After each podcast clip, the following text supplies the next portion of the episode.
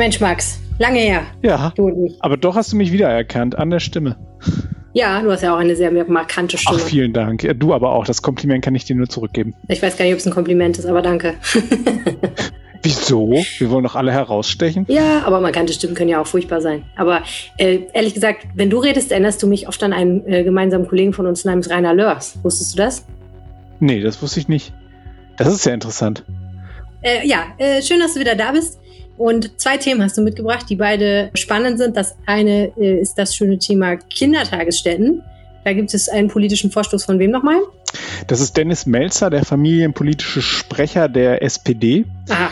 Und ähm, ich bin da heute hingegangen und habe mir das angehört und war hin und her gerissen zwischen Erstaunen, äh, ungläubigen Augenreiben und ähm, da waren aber auch Ansätze dabei, wo man sagen kann, ja, warum machen wir das nicht schon längst so? Also es war so eine, eine bunte Tüte. Wenn das kein Teasing ist, das ist doch super. Jetzt bleiben alle dran. Und das zweite Thema ist Wohnungsnot in Nordrhein-Westfalen. Bis 2040 hat ein Institut errechnet, braucht Nordrhein-Westfalen eine Million neue Wohnungen.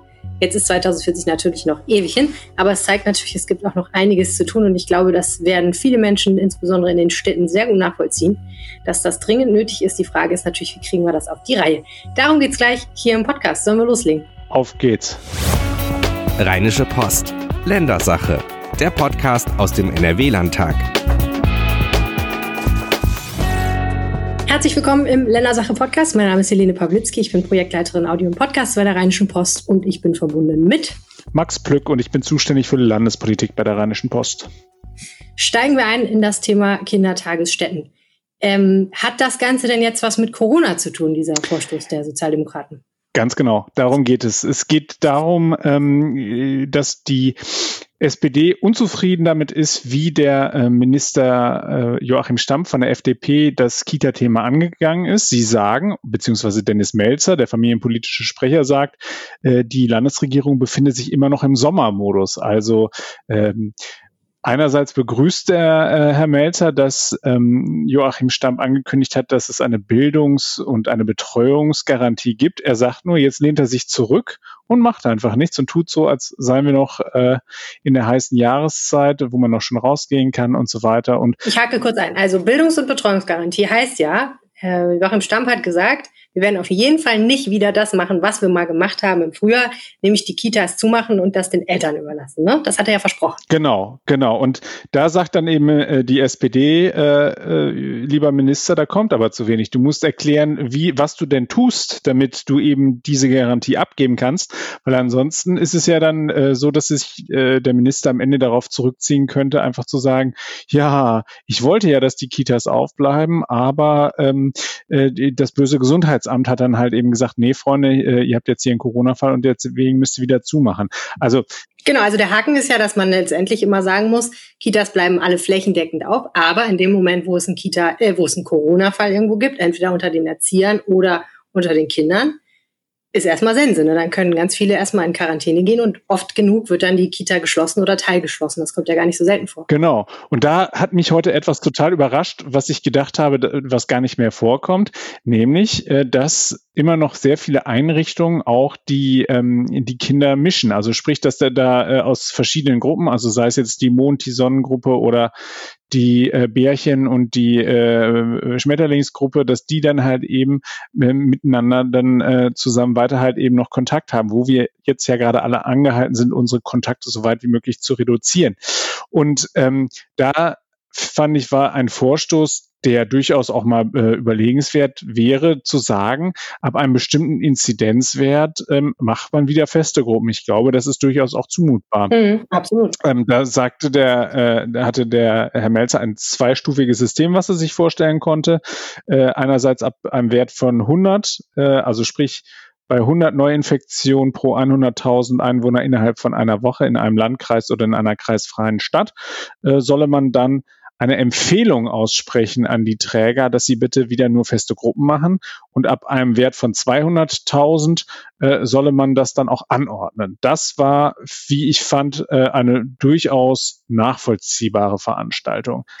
Ich stecke da bei den Kitas ehrlich gesagt nicht so drin. Ich kenne das aus meiner Kindergartenzeit eigentlich nur mit festen Gruppen, beziehungsweise der einzige Moment, wo sich das gemischt hat, war dann vielleicht mal, wenn man rausgegangen ist. Genau. Oder wenn es eine Veranstaltung gab. Ist das gemeint oder was heißt eigentlich genau? Also was, was hindert die eigentlich daran, feste Gruppen zu machen? Also es gibt, es gibt da ganz unterschiedliche Konzepte. Es gibt da halt eben auch wirklich Kindergärten, die machen das ganz frei. Da kannst du dann halt wirklich dann sagen, hier meine, mein äh, Geschwisterchen ist aber in einer anderen Gruppe und dann dürfen, es steht ihnen das völlig frei in der Einrichtung umherzuwandern, um mal zu gucken, was denn die kleine Julia gerade macht, äh, äh, wenn dann äh, der Madis in der anderen Gruppe ist, dann kann er da mal rüberlatschen und kann mal schauen. Und ähm, äh, es gibt, äh, das ist sozusagen trägerabhängig und das ist, das hängt damit zusammen, welche Philosophie die jeweilige Einrichtung gerade äh, ähm, dort an den Tag legt.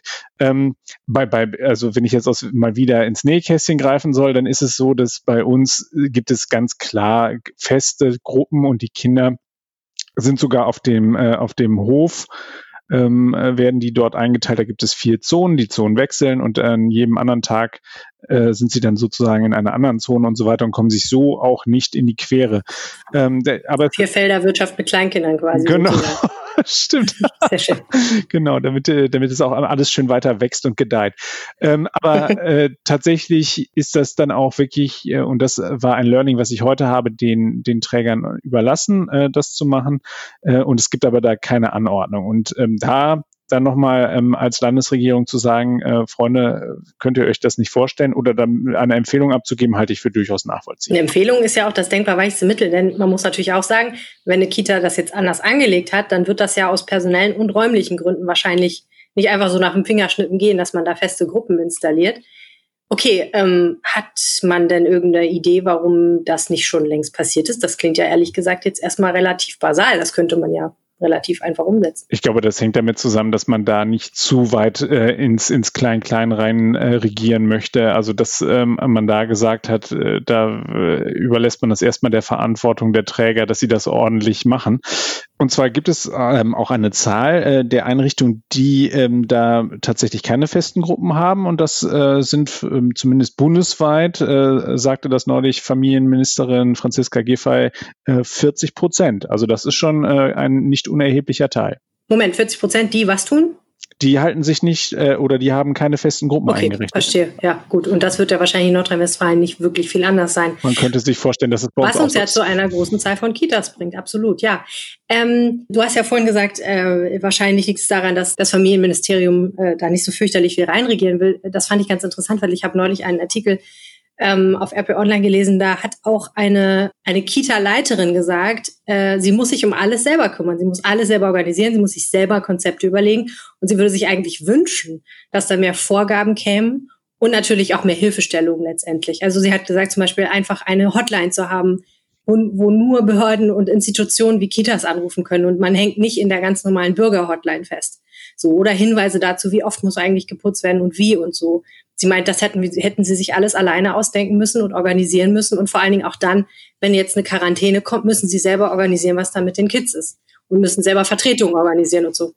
Ja, da, da, das ist übrigens etwas, was ähm, was der Dennis Melzer auch angesprochen hat, was ich auch interessant fand, er hat gesagt, wenn das Gesundheitsamt dann zu dir kommt und sagt, ähm, so Freunde, äh, ihr habt jetzt einen Corona-Fall, äh, weist mal bitte die Eltern an, dass sie sich in Quarantäne begeben und, ähm, äh, und, und sich testen lassen, ähm, dann ist natürlich die Frage, äh, darf denn so eine Kita-Leitung da einfach so einen Schriebs rausgeben, wo drauf steht, äh, äh die Eltern von XYZ sollten sich in Quarantäne begeben und müssen getestet werden?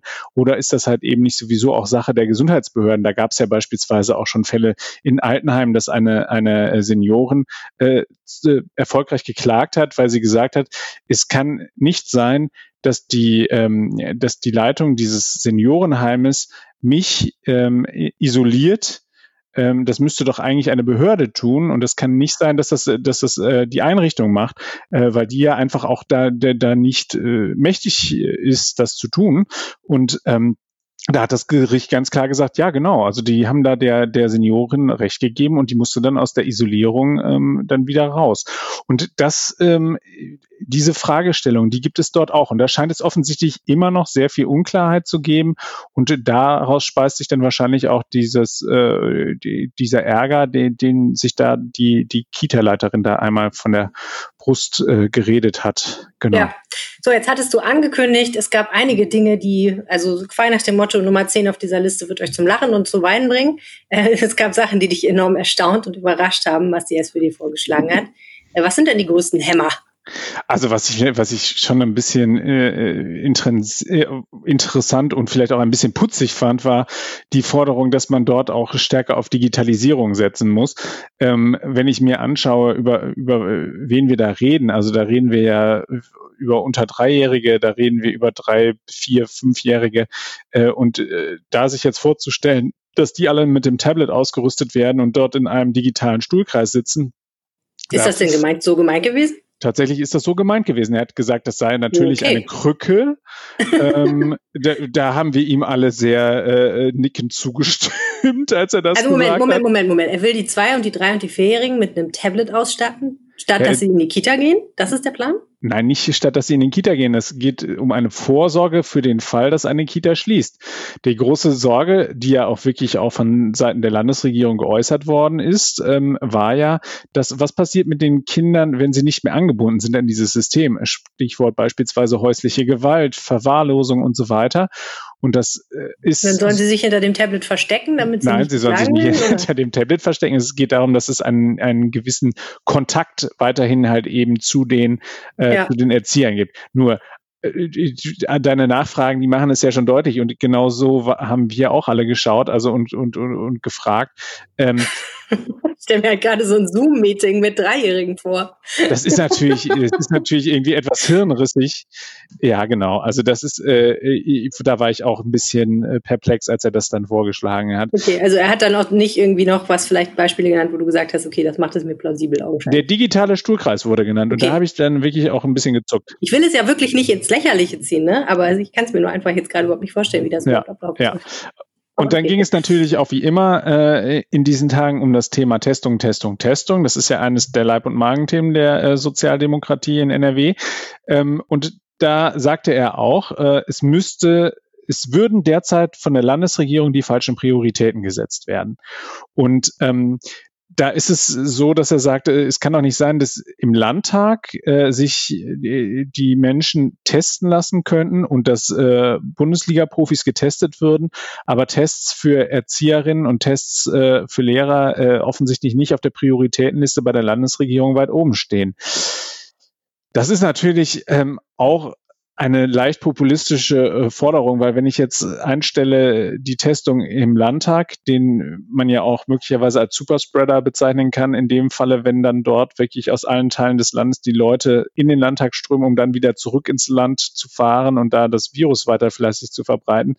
Ähm, aber äh, also wenn ich das einstelle und wenn ich halt eben die Testung der, äh, der Bundesliga-Profis, die wir haben, äh, einstelle, dann bin ich mir nicht so sicher, dass wir relativ weit damit kommen und am Ende äh, genügend Testkapazitäten haben, um alle Lehrer und alle Erzieher ausreichend zu testen.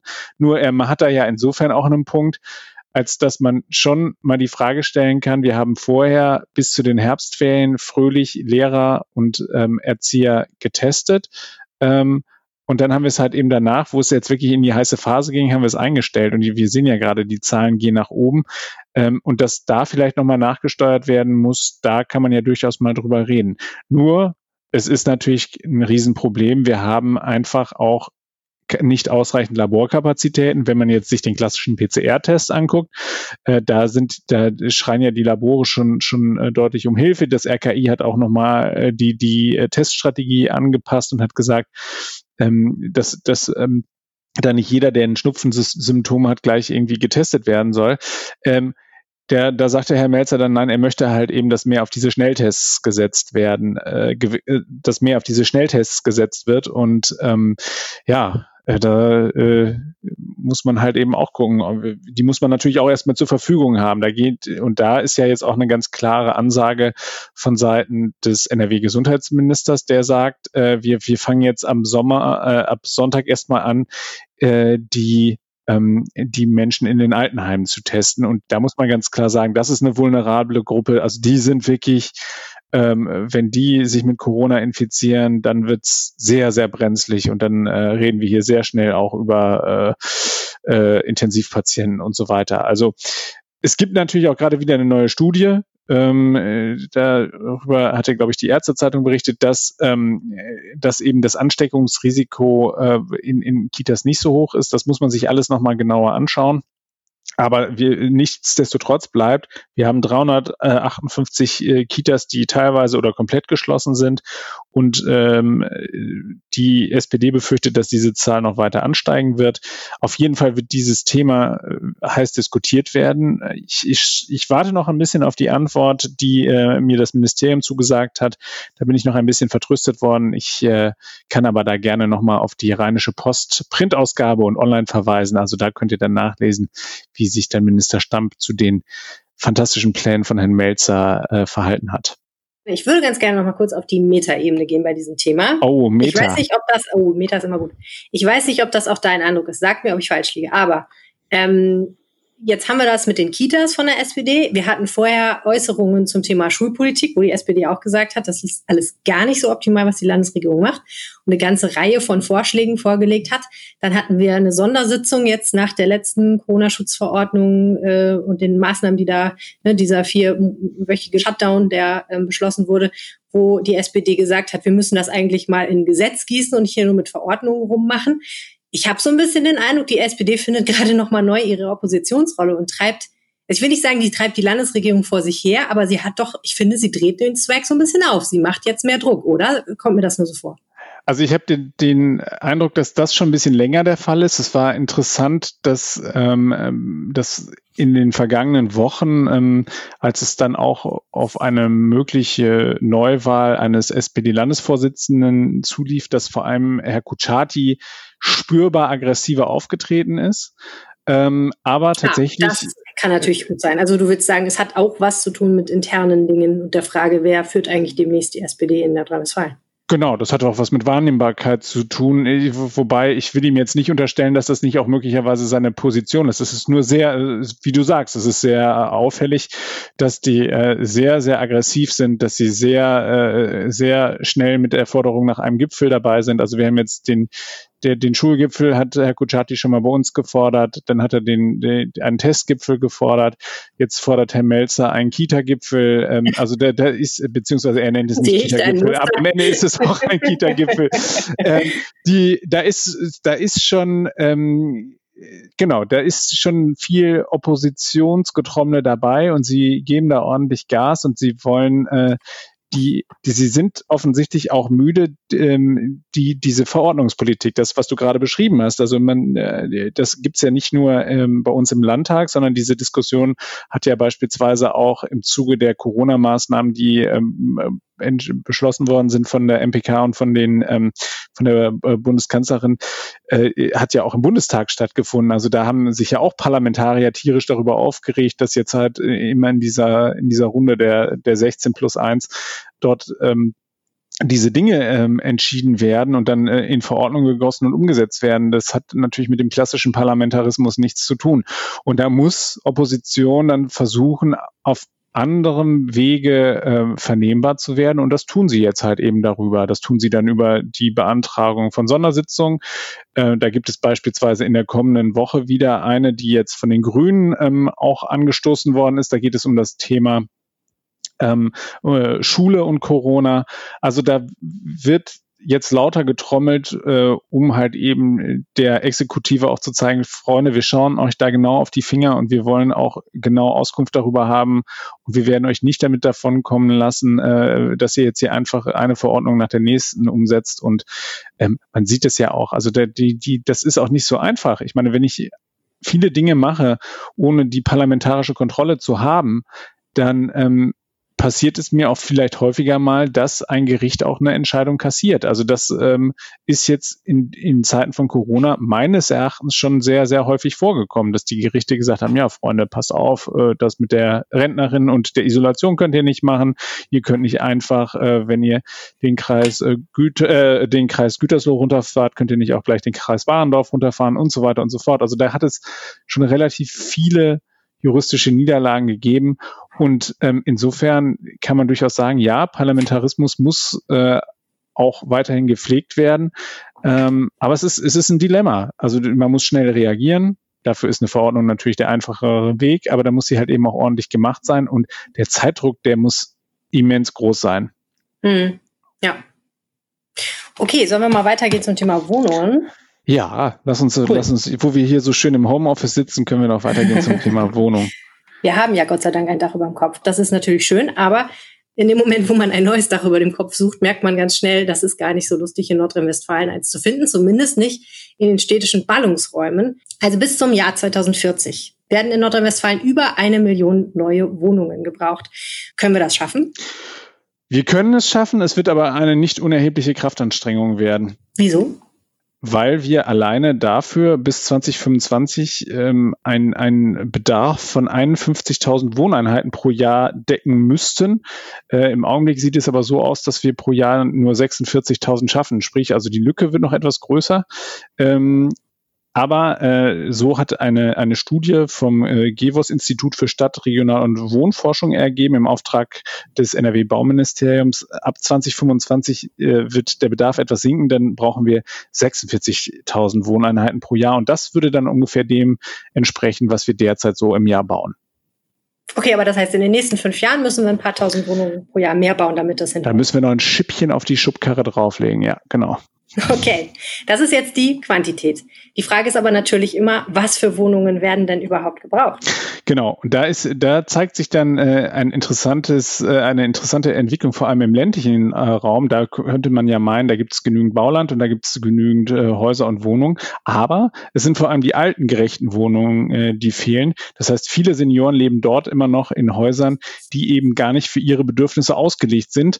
Das ist äh, Chance und Risiko zugleich. Mhm. Das heißt, was müsste denn passieren mit diesen Einfamilienhäusern? Soll man die dann modernisieren? So, das ist die eine Möglichkeit. Die eine Möglichkeit ist, ich, ich stecke Geld rein, ich baue es um, ich mache da die ebenerdige Dusche rein und dann wird es funktionieren. Ähm, die andere Möglichkeit ist, ich ähm, bin als Senior bereit, äh, dort auszuziehen und in eine schöne, bezahlbare, äh, altengerechte Wohnung umzuziehen und würde dann Platz machen für eine junge Familie mit kleinen Kindern. Okay, vorausgesetzt, diese schöne neue Wohnung wird auch gebaut. Genau, und das ist halt eben das, was derzeit eben noch nicht in ausreichendem Maße passiert ist. Und deswegen lebt ungefähr ein Drittel aller äh, Rentner, die in einem, äh, die in einem Ein- oder Zwei-Familienhaus, also in einer Doppelhaushälfte wohnen, ähm, leben in einem Haus, das nicht für ihre Bedürfnisse ausgerichtet ist. Und das ist natürlich eine Zahl, die ist äh, enorm hoch, viel zu hoch, muss man sagen. Das ist auf jeden Fall so. Das war jetzt der ländliche Raum. Für die Städte, also so Düsseldorf, Köln, Münster, Bonn und so, weiß man ja schon länger, es gibt zu wenig Wohnraum, es gibt zu wenig bezahlbaren Wohnraum, es gibt zu viel, zu wenig Wohnungen für Familien in geeigneter Größe. Das ist wahrscheinlich, sind wahrscheinlich die Probleme, die auch bis 2040 noch beackert werden müssen, oder? Genau. Also da gibt es mehrere Möglichkeiten, wie man das angehen kann. Das eine ist ähm, etwas, was die Landesregierung jetzt auch plant. Sie will die Bauordnung so ändern, dass man beispielsweise einfacher auf bestehende Wohnbauten aufsatteln kann, also in die Höhe bauen kann, äh, weil natürlich die Ausweisung neuen Wohnraums ist auch endlich in, in Metropolen. Ähm, dann muss man aber sich auch beispielsweise darüber Gedanken machen, ob man sogenannte Stadt-Umland-Kooperationen stärkt. Das heißt also, äh, wenn die die jungen Familien, die sich dort äh, in, in Düsseldorf, in Köln oder in Bonn oder Münster keine Wohnung leisten können, dann eben in die angrenzenden Kreise ziehen, dann muss ich diese Kreise beispielsweise verkehrstechnisch so attraktiv anbinden, dass das auch weiterhin darstellbar ist. Das ist dann quasi eine virtuelle Ausweitung der, der, der Stadt. Mhm. Jetzt ist es schön, dass sich die Bauministerin darüber über eine Studie informiert. Hast du denn jetzt auch den Eindruck, dass das Problem angepackt wird und dass sie da die richtigen Ideen draus zieht? Naja, das, der große Vorteil an dieser Studie ist, dass sie regional sehr stark runtergebrochen ist. Das heißt also, man kann wirklich bis in den Landkreis hineinschauen und das, äh, die ähm, Bauministerin ist ja zugleich auch die Kommunalministerin und das hat den Charme, dass sie dort nun sich mit den äh, Städten und äh, Kreisen ins Benehmen setzen kann und dort genau aufzeigen kann, seht, das ist der Bedarf, das und das muss passieren und in dem und dem Bereich müsst ihr halt eben stärker eure Hausarbeiten machen. Da muss man sagen, hat sie die Städte auch gelobt. Äh, das bezog sich vor allem aus, auf die äh, Ausweisung von neuem Bauland. Okay, das war die Ländersache für diese Woche. Vielen herzlichen Dank fürs Zuhören. Wenn ihr uns was sagen wollt, schreibt an ländersache.rheinische-post.de oder schreibt uns eine WhatsApp. Die Telefonnummer findet ihr auf rp-online.de slash Ländersache. Und wenn ihr uns unterstützen möchtet, dann geht das auch ganz einfach mit einem RP Plus Abo für wenige Euro im Monat und ein paar Euro im Jahr könnt ihr uns nicht nur diesen Podcast unterstützen, sondern könnt auch natürlich alle Artikel auf RP Online lesen ohne Paywall. Und das Angebot dazu gibt's auf rp-online.de slash abo-ländersache, natürlich auch hier mit AE. Ich sage nochmal, vielen Dank fürs Zuhören und vielen Dank, Max. Gerne, hat wieder Spaß gemacht. Tschüss. Toll, tschüss. Mehr bei uns im Netz www.rp-online.de